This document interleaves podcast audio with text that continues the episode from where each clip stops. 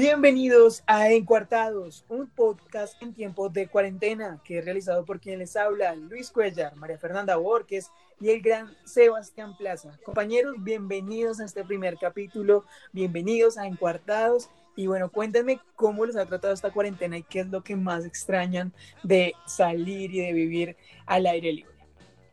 Luis Sebas, pues muy contenta de compartir este espacio con ustedes y más en estos tiempos que los extraño y extraño a, todos mis amigos, a mis familiares, a la gente en general. Entonces me alegra mucho pues estar con ustedes y por supuesto poder compartir con nuestros oyentes esas historias de cuarentena que hemos vivido.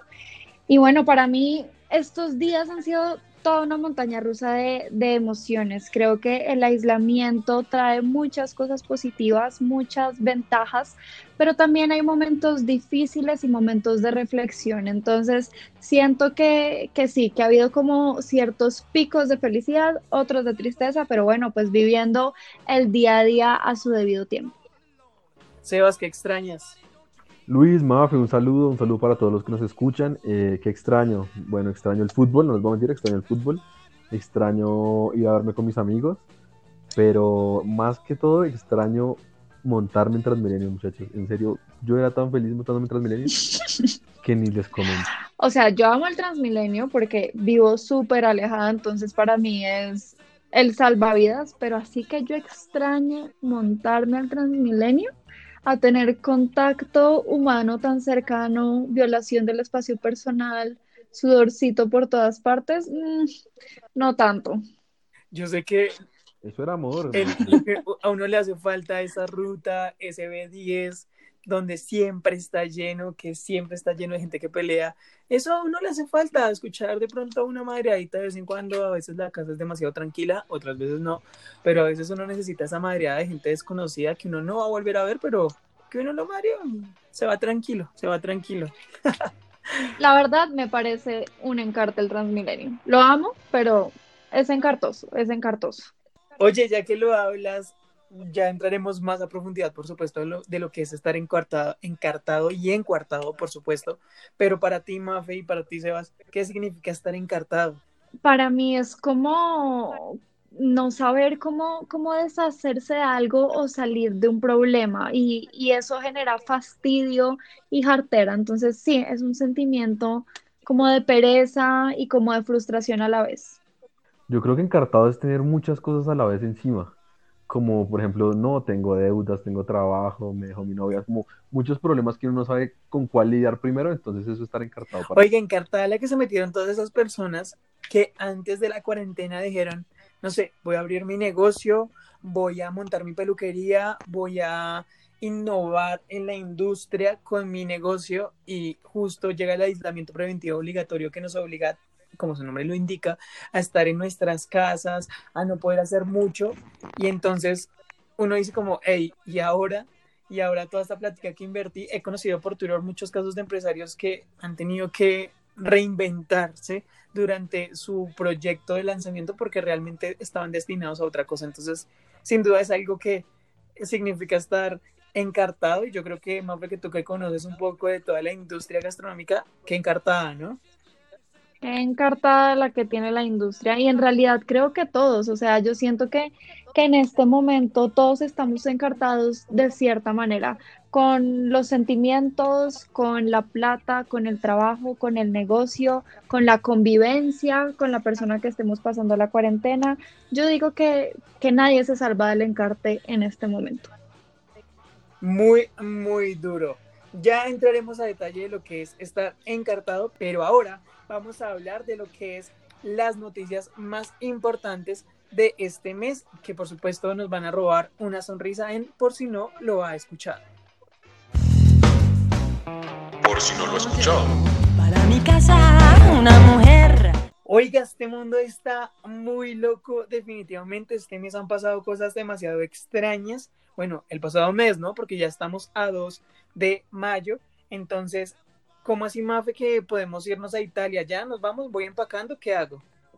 Yo creo que toca ir empacando porque si algo necesitamos es soñar con irnos de viaje. Entonces, les cuento, como decía, toda la cuarentena nos trae cosas negativas, pero también está el lado positivo y una de esas cosas que nos van a alegrar la vida es que un paraíso en Italia, se trata de Sicilia, le pagará a los turistas para que vayan allá, disfruten de unas vacaciones y cómo lo harán? Pues pagando la mitad del tiquete y un tercio del hotel. Así que ya no hay excusa para no pegarse un viaje a, Europa y por supuesto para pasar por esta isla paradisíaca del mar Mediterráneo.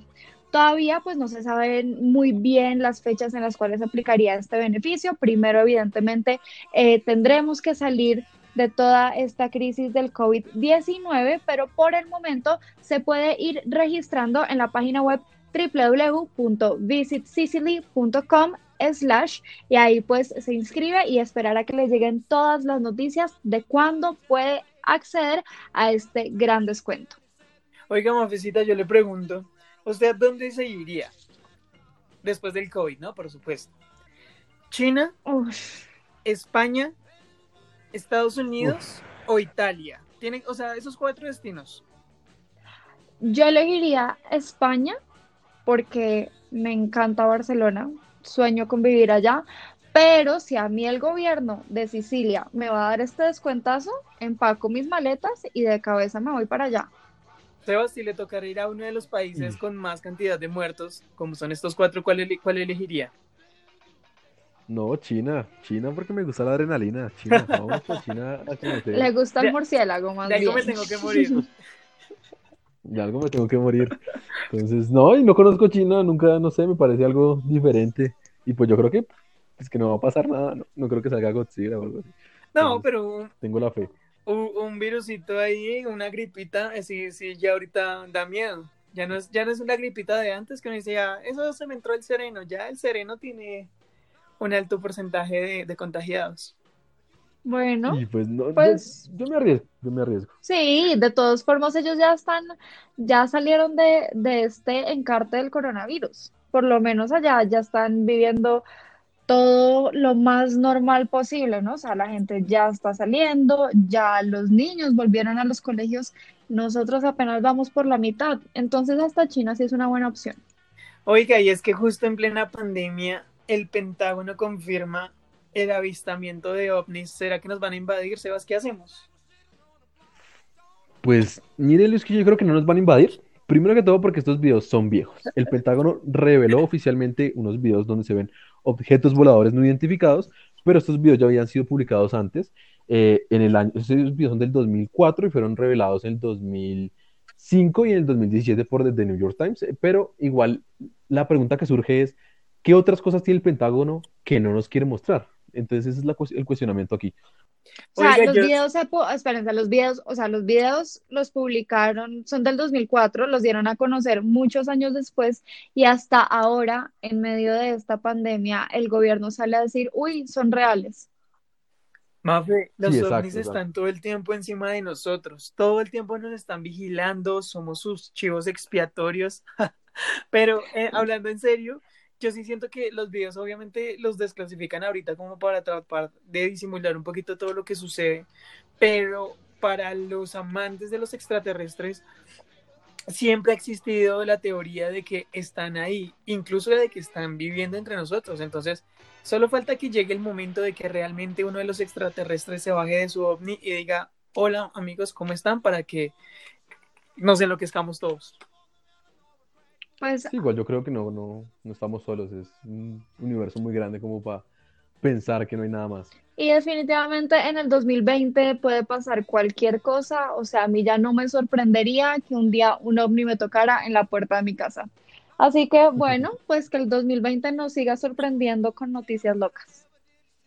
Así es, y yo creo que ya, o sea, ya es hora, ya llevamos un montón de años como humanidad, como, como Homo sapiens, ya es hora de que conozcamos una raza superior, una raza que nos enseñe a los carros voladores, permítanme soñar con los autos voladores, con las patinetas voladoras, yo creo que ya es momento, ya es momento de ir a un nivel superior como humanidad.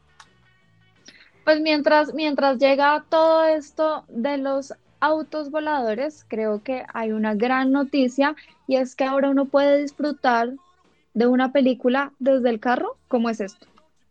Oiga, sí, imagínense que hay un proyecto que se llama Cine a dos ruedas. Este proyecto ha sido replicado en países como Perú y como Ecuador, en donde ha funcionado y más en esta época de COVID-19. Lo que uno, lo que hacen es que en siete diferentes lotes que se encuentran en las principales ciudades de Colombia van a entrar alrededor de 700 autos. La idea es que pueda, puedan las personas ingresar, ver su película y pues obviamente limitar el contacto con las, con las personas que se encuentran cerca para evitar el contagio, pero también para poder disfrutar de una película. Ahora mi pregunta es, sí, muy rico que entremos los 700 autos, y si a mí me toca atrás, ¿cómo voy a poder hacer? O sea, la pantalla será más grande, nos van a elevar. Eh, tengo muchas preguntas, muy pocas respuestas hasta el momento, pero sin duda es una propuesta interesante. A mí lo que me preocupa es que si son 700 carros, imagínense el tiempo que tomará salir de ese parqueadero de ese lote. O sea, si a mí me toca en primera fila, me toca esperar a que salgan 699 carros para poder irme yo. Eso toma el mismo tiempo que, me gasto viendo la película.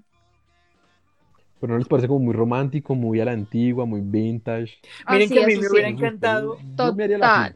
A mí me hubiera encantado nacer en los ochentas y vivir como esa época, pero no sé, bueno, sé que en Colombia se vivió, pero haberla vivido muy estadounidense como lo pintan, como, como uno cree que es, obviamente estando allá puede que sea muy diferente, pero siento que esa época fue demasiado épica para todo lo que sucedió, fue como la, el boom de la sociedad y me encantaría haber vivido en esa época para no solamente vivir los autocinemas, sino como todo ese, es que es, es demasiado, a mí me gusta mucho esa época, la verdad.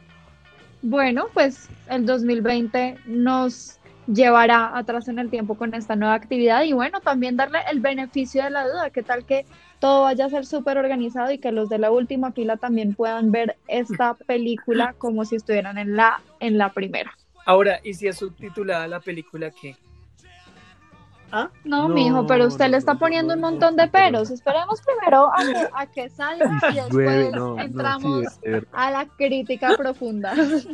Oiga, Sebas, ¿qué pasa con la academia? Entonces van a, van a permitir, van a permitir que con películas publicadas vía internet puedan participar en esta edición. Pues sí, Luis, como usted lo dijo, el cine está ahorita en crisis. Las películas, los grandes estrenos de este año fueron cancelados, la mayoría. Así que la academia dijo, bueno, vamos a ser un poquito flexibles y vamos a permitir que películas estrenadas vía online se, se puedan, puedan competir. Lo que pasa es que la academia tiene una regla que es que tienen que las películas que vayan a competir tienen que estar al menos siete días en cartelera para que, para que puedan competir. Siete días al menos en cartelera en, en teatro, un teatro de Los Ángeles para que puedan competir pues, en cualquier categoría. Eso yo no lo sabía, por lo menos. Hay películas que realmente eh, lanzan por una semana y nunca más se vuelven a ver hasta que llegan los premios. Eso no lo sabía, lo, supe hace, hace muy poco leyendo eh, sí, diferentes artículos respecto a esto, pero yo no lo sabía. Realmente sí, se necesita que esté en, una, en un cinema, así tenga muy poquita recaudación, pero va a poder participar, que me parece a mí súper curioso realmente. No, y es muy importante, o sea, realmente toda la inversión que hay detrás de una película en temas de producción, postproducción, eh, de actores, de vestuario, de maquillaje, después tenemos todo el tema de distribución, es un esfuerzo enorme y es que por lo menos en Colombia las películas se estrenan los jueves, ¿no? Y si el sábado no han completado el aforo requerido, ya la siguiente semana no van. Entonces, por eso es muy importante que la gente apoye el cine colombiano, porque si no, nos pasa eso. Llega Ciro Guerra con una película excepcional, nadie va a ir a verla, y luego vemos a Ciro en los Oscar y ahí sí queremos ver su producción. Entonces, es un poco de tomar, de tomar conciencia también por ese lado. Sí, Igual es que ese tema del, del, del, ¿qué? Del, del online ha sido una pelea con Netflix. Igual la academia pelea mucho con Netflix porque Netflix es una plataforma vía streaming y las películas de ellos les obligan a que se publiquen en, una cartera para que puedan competir, como fue el caso de Roma, como fue el caso de Marriage Story. Entonces, pues todo este tema ha sido complicado pues para la academia y para la industria cinematográfica. Pero tarde o temprano se tenían que adaptar, es decir, ahorita es Netflix, pero Amazon Prime en cuestión de meses o de días puede también salir con contenido original muy bueno, luego entonces, eh, no Plus sé, HBO, después, Disney Plus y, y todo va a ser digital y todo va a ser online, entonces pues si el coronavirus no los obligaba a hacer esto, no sé cómo más se iban a adaptar a algo que es inevitable. ¿Quién sabe, Mafecita? Oigan, vea que me quiero ser millonario. Yo me quiero ser millonario, yo ya estoy cansado de, ah, de, esta, de este momento. Yo quisiera tener más o menos 110 millones de pesos como los tiene ahorita el señor Henry, que ganó 110 millones de pesos jugando en rushbet.com. Sebastián, ¿usted cuánto es lo máximo que ha ganado jugando en apuestas? Porque para las personas que no lo saben, el chico aquí que nos acompaña es un fiel apostador. Si quiere le digo lo máximo que he perdido, porque he ganado. ¿Cuánto es lo máximo que ha perdido? ¿Cuánto es lo- yo le digo cuánto es lo máximo que ha perdido y que- usted me dice cuánto es lo máximo que ha perdido. Listo, listo, me parece. Para el Mundial- Yo, máximo he perdido 200 mil pesos. De una vez. De una vez 200 mil ¿De una? Uy, De una Yo vez. para el Mundial de Rusia 2018 aposté en total 300 mil. Y para la Copa América perdí también un montón de plata. Pero les cuento que el señor Henry, un señor Henry, ganó 110 millones de pesos jugando en rushbet.com y ganó este increíble premio en las tragamonedas. En las tragamonedas comenzó a ganar cuando se dio cuenta que las posibilidades que le daban eran superior a las de 20 por, por ganancia. O sea, por una apuesta le daban 20% de ganancia y así apostó hasta que llegó a la cifra de 110 millones de pesos. Mafe, ¿qué hacemos? ¿Nos ponemos a apostar? ¿Qué, qué hacemos? ¿Qué hacemos? Yo dejo que ustedes pierdan su plata, mejor me siento aquí en mi casa, ahorro, me guardo esa platica para el viaje a Sicilia, mientras ustedes poco a poco se van quedando sin un pesito en el bolsillo. Mire, Yo no sé, No, yo no, yo no estoy de acuerdo con eso. les voy a leer. No, la vida es de inteligencia, la vida es de inteligencia. El doctor Henry es uno, quién sabe en cuánto, en un millón. Entonces sí, de buenas, qué delicia ser él, pero lo que sé es que a ustedes no les ha ido muy bien con este tema de las apuestas y que en vez de ser una inversión ha sido un gasto. Así que, no sé, creo que finanzas básicas, economía clara, eso, mijos, no les dio Mira, plata. Mafe, te voy a leer y abro comillas para lo que dice Henry. La sensación no se puede describir, y menos cuando vas viendo que se va multiplicando el premio. Te pones inquieto y empiezas a hacer fuerza para que salgan las cinco perlas. Hubiera sido fantástico, pero solo salieron dos veces, solo dos veces, las cuatro. Sin embargo, fue una emoción brutal, porque un premio de esos no se ganan todos los días. Cierro comillas. Y es a lo que iba, y es que cuando uno está ahí, y Sebas me corregirá si me equivoco, pero cuando uno está ahí, la emoción es, uff, la adrenalina de vamos a apostar dos, apostemos cinco, apostemos diez, la ruleta que se mueva, que son 25, que es rojo, que es impar, que es par, que es de esta columna. Yo creo que les debe, o sea, afortunadamente para nosotros no es una adicción, pero para las personas que están adentro, sí se siente como esa adrenalina y lo vimos alguna vez con Sebas, apostando y es que había gente que apostaba en dos ruletas al mismo tiempo de la emoción y las ganas de ganar tanto dinero. Entonces es, es curioso, es bastante curioso, ¿no, Sebas? No, y la, ge- la gente, la gente se emputa y le pega a las máquinas y, y, y gritan, ¿no? Eso es una, es un éxtasis gigante que hay que saberlo controlar porque una de esas uno se apuesta algo que no tiene y, pues Mafe, ya. ¿cuánto es lo La máximo que has emoción te dura, la emoción te dura 10 minutos y luego llegas a tu casa y estás achantado toda la noche y el día siguiente porque perdiste 200 mil pesos, así Pero que ¿y si ganas? yo ahí no me meto.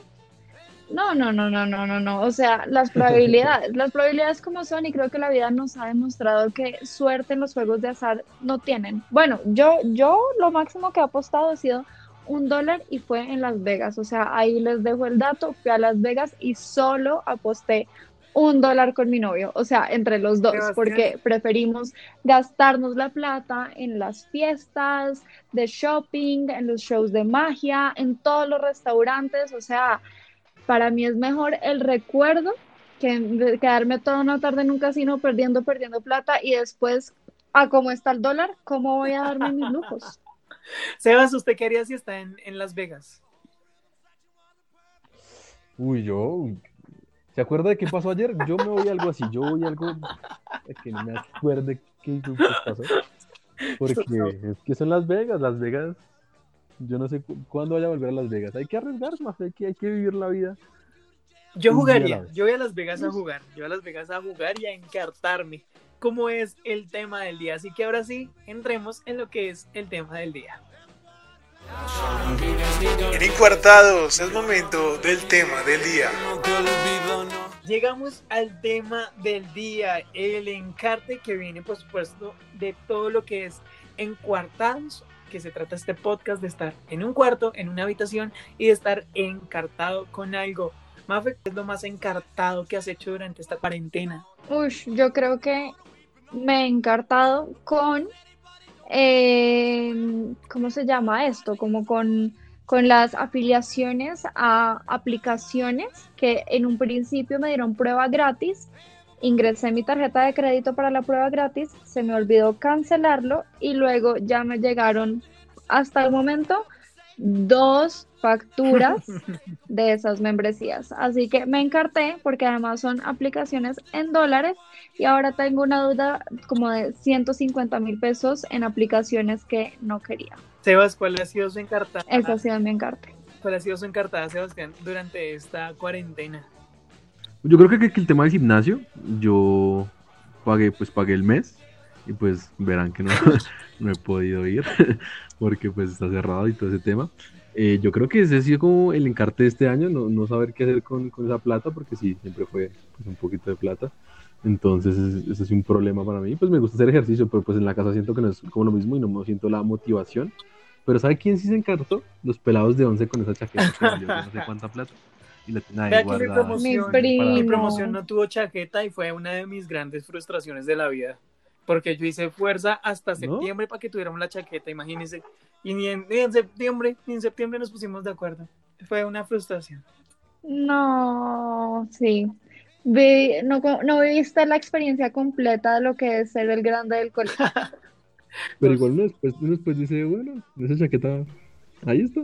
Yo la tengo Pues todavía No, y pues creo que la pero- tendré por Yo la tendría si tuviera.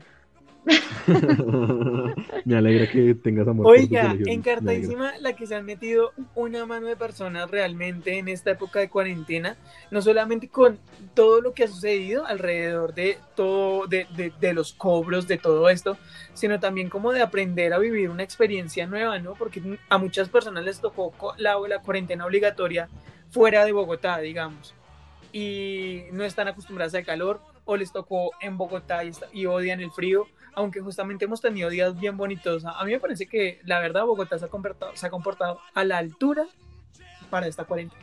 Sí, o sea, y yo siento que la gente que, que no, no está acá en Bogotá y quisiera estarlo, la verdad fue por una acción irresponsable que se fue cuando la cuarentena era, era apenas eh, voluntaria y de la nada fue obligatoria y si no alcanzaron a llegar, cada quien tiene que responder por las cosas que no hizo bien en su momento. Así que eso es un encarte, pero un, un encarte merecido, Oiga. creo yo, porque es que hay unos encartes que uno no quiere, pero ese se Me lo acabo de buscó. acordar de un, de un señor encartadísimo, ese sí que está encartado, que llega de Melgar, porque se nota, bueno, llega del sur, no digamos de dónde venía, sino llega del sur de Bogotá hacia el centro, y lo para la policía en los primeros retenes que hicieron para dejar entrar a las personas. Y el señor llega con el perro, con la esposa, con los hijos, con unos flotadores, con las gafas de sol, todos. Ay, Y le dicen, oiga señor, ¿usted dónde estaba? O sea, hay uno que encartaba porque uno quiere responder. El, el señor muy hábilmente dice, no, yo estaba en Flandes porque mi mamá está enferma, pero ya volvimos, ya no pasa nada. Pero imagínense uno realmente de tener que dar la cara al, al, al, al oficial, al policía que lo recibe a uno ahí, que encarte, que, que le digo, que no le Mm. digo, porque eso sí es tremendo. No, no, pero yo- yo, encarte. yo leí por ahí yo leí por ahí una historia de que había una pareja que estaba viajando en el mar y pues estaban volviendo, o sea, todo, todo, todo el tiempo que estuvo todo el virus, estuvieron en el mar. Y ahorita que volvieron se enteraron de todo lo que estaba pasando en el mundo.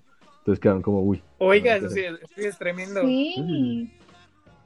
No, y en Carte, por ejemplo, es que han pasado muchas cosas este mes, o bueno, el mes pasado, y es que, ejemplo, en Carte la gente que vive en Chía y que se quedó como tres días sin agua después del temblor que hubo, porque es que este 2020 ha estado con temblor, pandemia, marchas, o sea, no ha habido descanso para nadie. Y también en Carte, por ejemplo, las personas como mi hermana que se iban de intercambio este semestre, ella estuvo en Uruguay tres semanas y le tocó regresar. Oiga, un saludito para mi prima que se iba para eh, Canadá. Se iba para Canadá ya a comenzar sus estudios y nada, le cancelaron el vuelo. Se iba justamente en una semana. Se iba en una semana y canceladísima, no puede hacer nada. Y justamente unos primos que yo tengo en Canadá la estaban esperando y también se quedaron con un montón de cosas para ella. Entonces, un saludito para todos ellos porque realmente les va a tocar pasar un rato más acá en Colombia, aunque supuestamente, según Avianca, van a el 11 abriríamos las operaciones de aerolíneas, pero quién sabe, ¿no? Todavía es un quién sabe.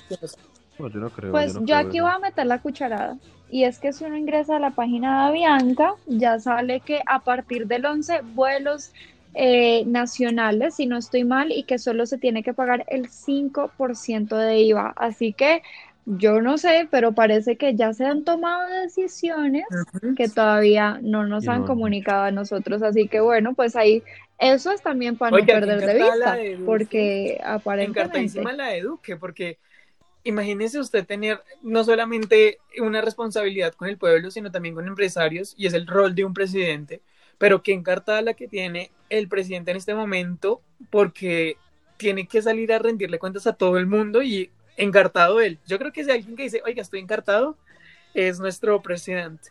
Nuestro presidente, nuestra igual- alcaldesa, igual que- también encartadísima con la noticia de que la encontraron en, en un carulla Pero ¿para qué con su pareja.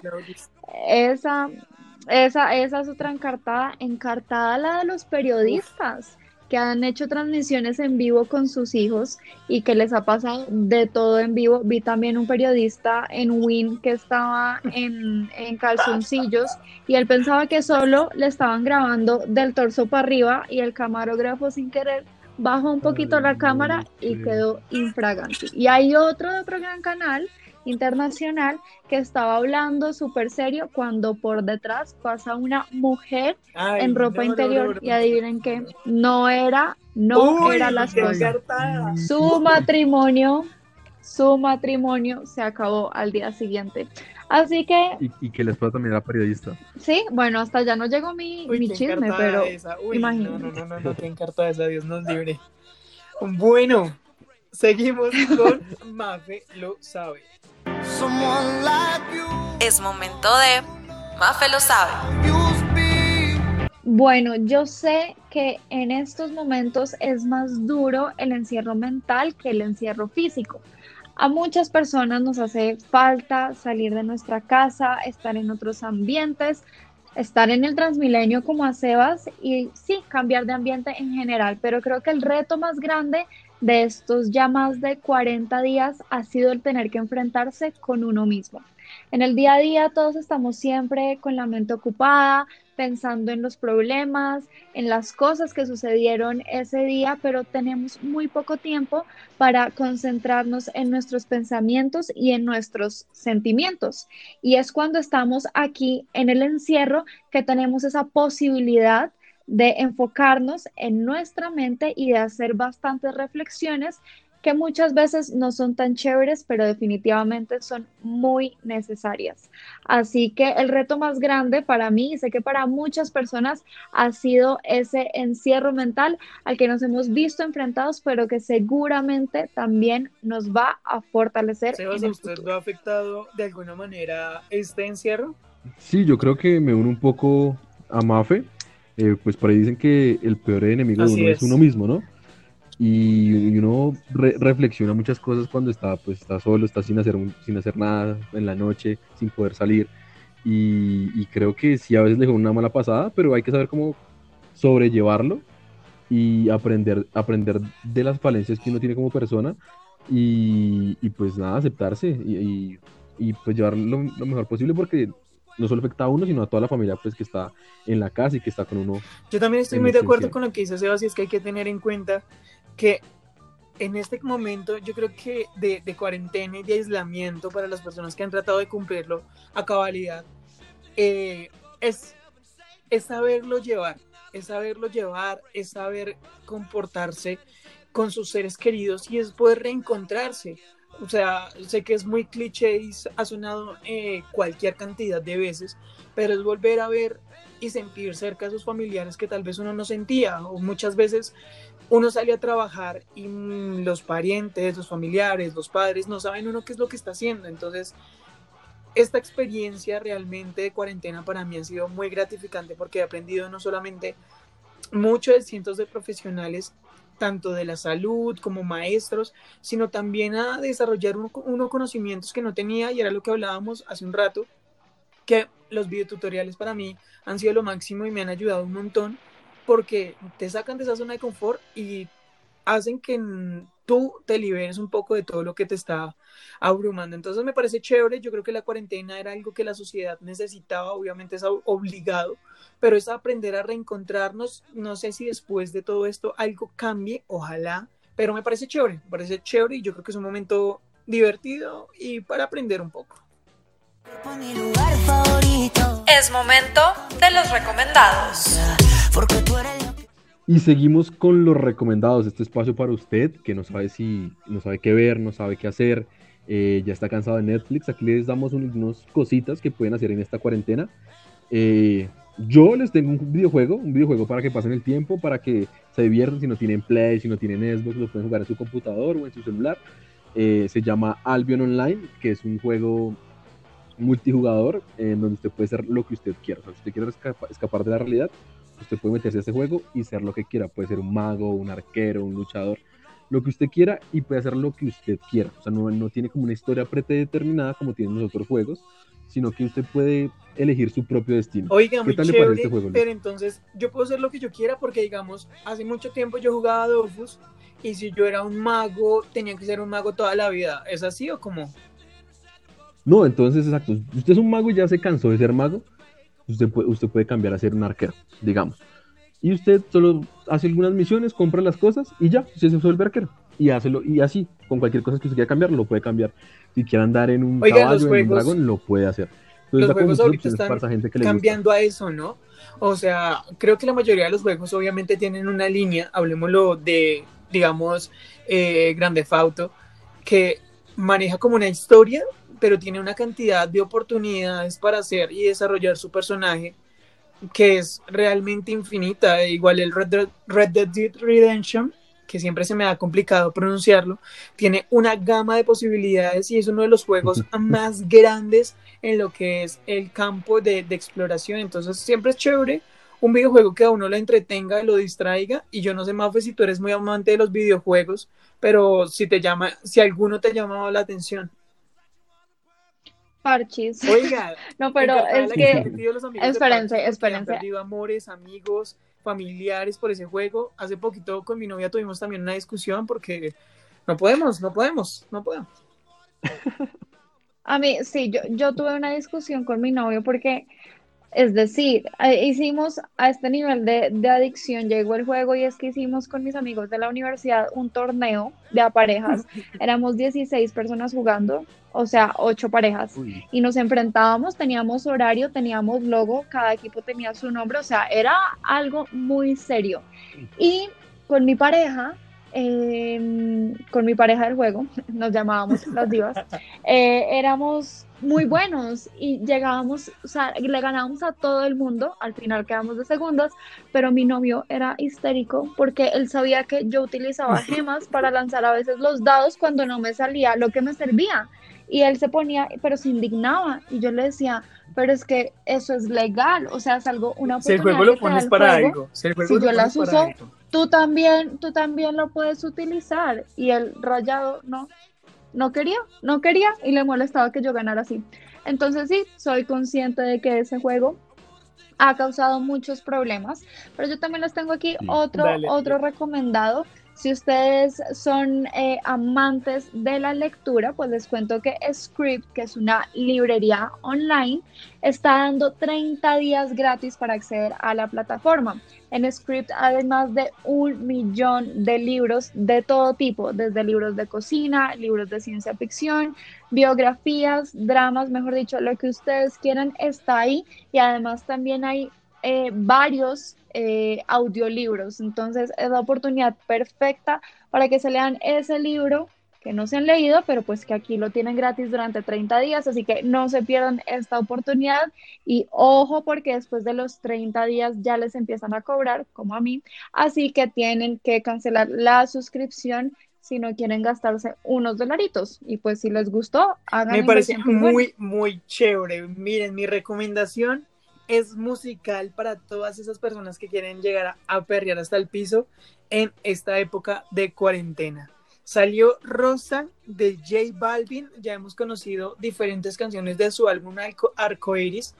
Y bueno, Rosa, Rosa, maneja la misma temática de los otros colores, digamos que lo, el álbum por sí solo, eh, perdónenme, las canciones por sí solas hablan muy bien, el álbum como concepto siento que se perdió, si ustedes ven el video de Rosa realmente no tiene nada que ver con la canción, así como Blanco no tenía nada que ver con el video, así como Morado nada que ver, siento que las canciones son demasiado buenas, yo Amarillo me la perrearía hasta el piso, Blanco también, Morado me parece lo máximo, me dio alguna sensación con Rojo, que es con la única canción que yo digo, tal vez Rojo es la canción que va con el video y es la única canción que yo puedo rescatar de Arcoiris como álbum, pero a nivel independiente, pues no sé, siento que J Balvin dejó perder una gran oportunidad. O sea, rosa, rosa, Para pero no mí maravilloso. Es tal cual, o sea, o sea, es que para mí, de hecho, tiene canciones buenas. Lo que a mí me raya la mente es que no tienen nada que ver con los colores. O sea, olvidémonos un segundo de los videos en los que siempre sale el color, así no tenga sentido. Si no tuviéramos video musical, alguien me explica qué tiene que ver la canción blanco, o sea, la letra con el color Bueno, pero blanco tú lo dices porque odias. o la de amarillo con el color amarillo no tiene nada que ver, no, yo amo a J Balvin, o sea, fanáticos de J Balvin y yo me fui hasta Medellín al concierto, o sea, lo amo con todo mi corazón, pero me parece que, que este álbum fue muy wannabe hipster, wannabe alternativo, como que voy a hacer algo súper cool, súper distinto, eso que ahora está de moda hacer cosas que nadie entiende porque creen que son intelectuales, no, bebé, o sea, ponme algo que tenga coherencia y que tenga sentido, pero a mí esas canciones es como escribir cualquier babosada un día en mi, en mi cuarto y ponerle color café, ¿por qué? Porque sí, no. Entonces a mí, a mí sí me raya mucho ese, ese vacío, si podemos llamarlo de cierta manera, porque J Balvin es para mí el mejor artista del género urbano, pero siento que en esto ya se fue a una parte existencialista que no tenía que irse y para eso les quiero recomendar un artículo que escribió un gran amigo mío en la revista Rolling Stone que es Colores de J Balvin, una redundancia aburrida que ya Sebas, ¿qué conocemos. opinas tú de colores? No, yo, yo, yo, yo creo que, que es un, era una propuesta interesante. En principio, una propuesta interesante que podía tener éxito, como no, porque es un álbum en solitario. Si no tiene una colaboración con grandes artistas como, no sé, Bad Bunny o, o como antes sí lo hacía. Acaba de sacar un álbum con Bad Bunny, entonces tenía como la vara muy alta para este álbum que daba. Todo el mundo decía, es diferente, raro, nunca hemos visto un álbum de colores, pero no, no tuvo como la ejecución, las letras, eh, no tuvo como esa dirección en lo artístico que todos esper- eh, esperábamos y que fuera Mira. diferente. Entonces creo que eso como... Oasis ¿no? era gran álbum. Oasis, como siento yo que el nombre fue perfecto, o sea, eran canciones que no, no esperaba escuchar en dos artistas y pues Bad Bunny ahorita está siendo eh, el tal vez de los exponentes más grandes del género urbano, pero siento que de, de Oasis a, a Colores se perdió un montón. Y digamos, hablando de Bad Bunny, de Oasis, que fue el, el álbum anterior a Yo hago lo que me da la gana, hay un avance del artista tremendo. Las canciones, el álbum nomás dura una hora y media. Colores dura 24 minutos y eso porque hay tres intervalos en donde J Balvin explica como los colores, como amarillo para mí es X, pero yo hago lo que me da la gana de Bad Bunny es uff.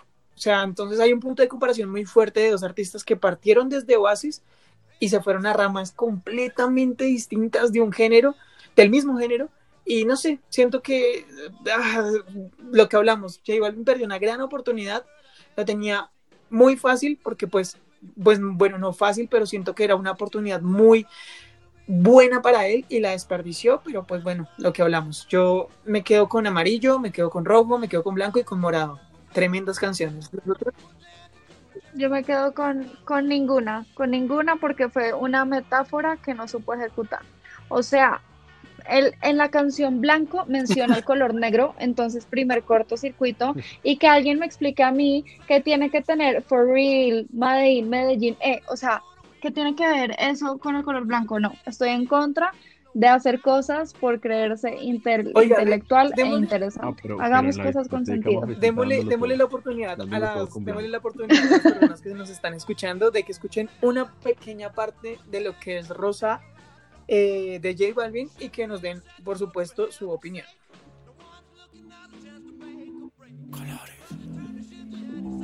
Yo no sé qué me pasa cuando cerca te tengo, pero me atrevería a jugarme la vida por un par de besos.